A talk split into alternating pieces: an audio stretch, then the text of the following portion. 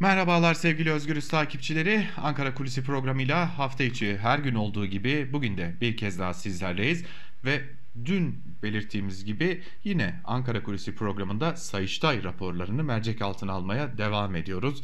Bugün Yine Sayıştay raporlarından önemli tespitlere yer vereceğiz. iki kuruma ilişkin.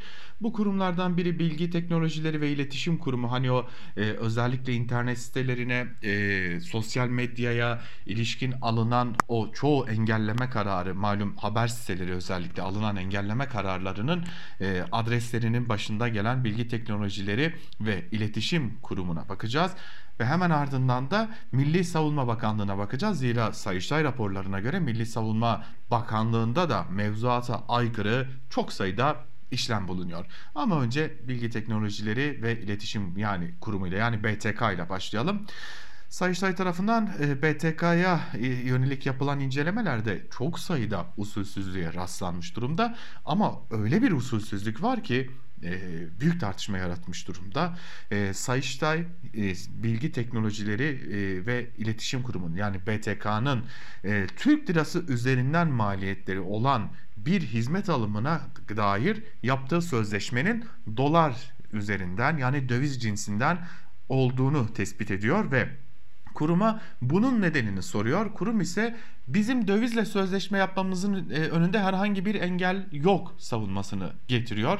E, ve dikkat çekicidir ki buradan da gereksiz biçimde harcamalar olduğu görülüyor. E, BTK 2018 yılında bir hizmet alımı yapıyor ve e, raporda 2 yıl süresince 1 milyon 800 bin dolara alınan hizmet bedelinin iş bedelinde, maliyetinde herhangi hiçbir değişim olmamasına rağmen e, bir anda %30'luk bir artışa gidilerek 2020 yılında %30'luk bir artışa gidilerek bedelin 2 milyon 340 bin dolara çıkarıldığını söylüyor.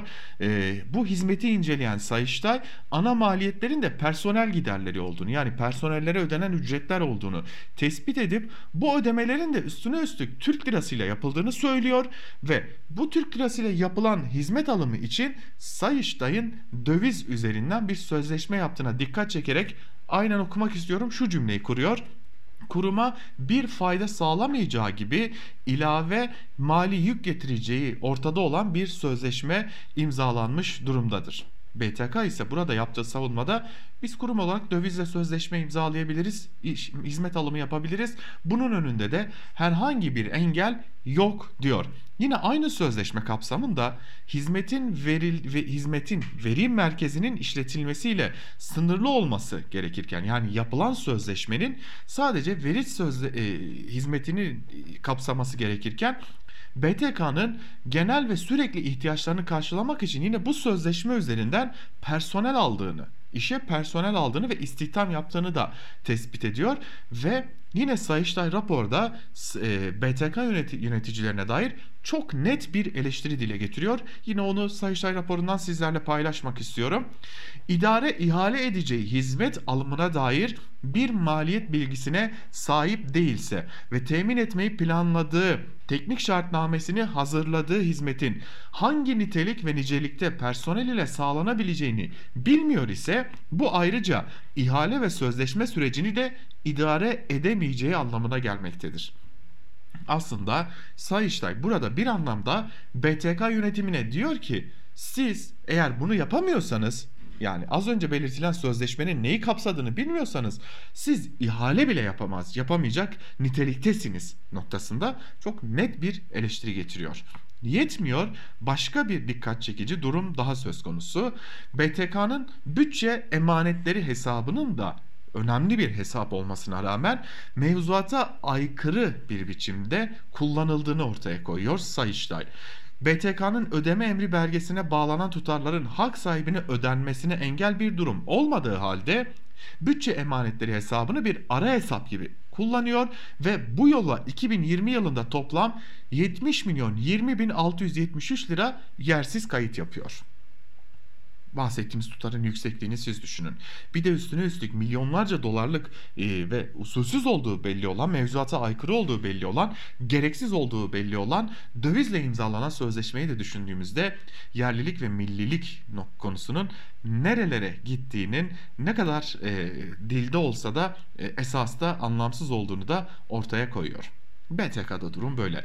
Gelelim Milli Savunma Bakanlığı'na. Milli Savunma Bakanlığı'nı inceleyen Sayıştay şu tespiti yapıyor. Memur için ayrılan kadroda hiç gereği yokken mevzuata aykırı biçimde tam 143 işçi çalıştırıldı diyor yine raporda.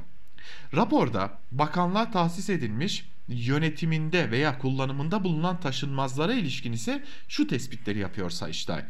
Bilançoda 250 arazi ve arsalar hesabında 193 milyon liranın yine 251 yeraltı ve yerüstü düzenleri hesabında 2 milyar liradan fazla paranın 252 binalar hesabında ise 63 66 milyar lira paranın 66 e, e, milyon lira paranın e, yer tuta, yer alan tutarların mevcut taşınmazların fiili durumunu tam olarak göstermediği ortaya çıkmıştır diyor.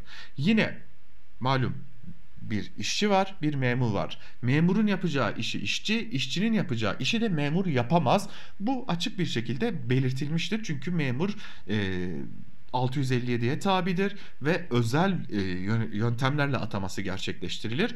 Ama Sayıştay'ın bulgularına göre Milli Savunma Bakanlığı memurların yapması gereken işlerde işçileri kullanmış ve işçileri çalıştırmış.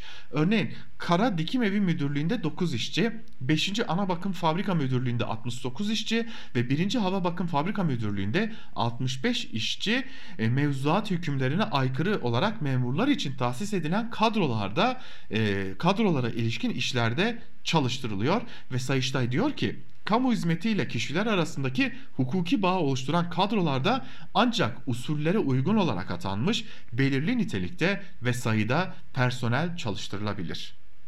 Yani bir personeli e, memurun yapması gereken işe bir işçiyi atıyorsanız bu mevzuata aykırıdır. Çünkü o işi belirli usullerle atanmış olan memur yapmalıdır diyor.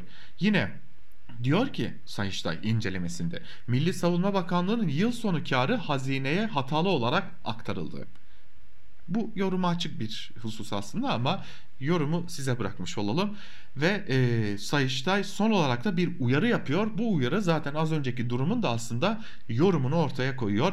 Kamu idaresince diyor Sayıştay yani Milli Savunma Bakanlığı'nca bulguda tespit edilen hususa ilişkin mevzuat değişikliği çalışmalarına başlandı ve bu süreçten sonuç alınmadığı takdirde gerekli muhasebe işlemlerinin yapılacağı ifade edilmiştir. Bu itibarla verilen e, yer verilen mevzuat hükümlerine uygun olarak giderler için harcanabilen bir önceki yılın safi gelirlerinin %80'lik kısımdan harcanmayan tutarların emanet hesaplarına alınmasından sonra hesaplanan yıllık karların tamamının hazineye yatırılması gerekir. Ama Milli Savunma Bakanlığı 2020 yılında bunu da yapmamış. Dün söylediğimizi bir kez daha söyleyelim.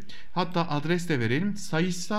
sayısay.gov.tr adresine girerek raporlar bölümünden düzenleyici ve denetleyici kurumlar başta olmak üzere birçok rapora ulaşabilirsiniz ki e, bence bunu yapmalı, her yurttaş bunu yapmalı ve Sayıştay raporlarını anlayabildiği çerçevede, yorumlayabildiği çerçevede okumalı. Zira hepimizin hayatını doğrudan ilgilendiren birçok konuda mevzuata aykırı nasıl işlemler yapıldığı Sayıştay raporlarında açık bir şekilde görülüyor. Yarın yine Özgürüz Radyo'da ve Özgürüz Radyo'nun YouTube hesabında Sayıştay raporlarını merceğe almaya devam edeceğiz. Bizden bugünlük de bu kadar. Hoşçakalın.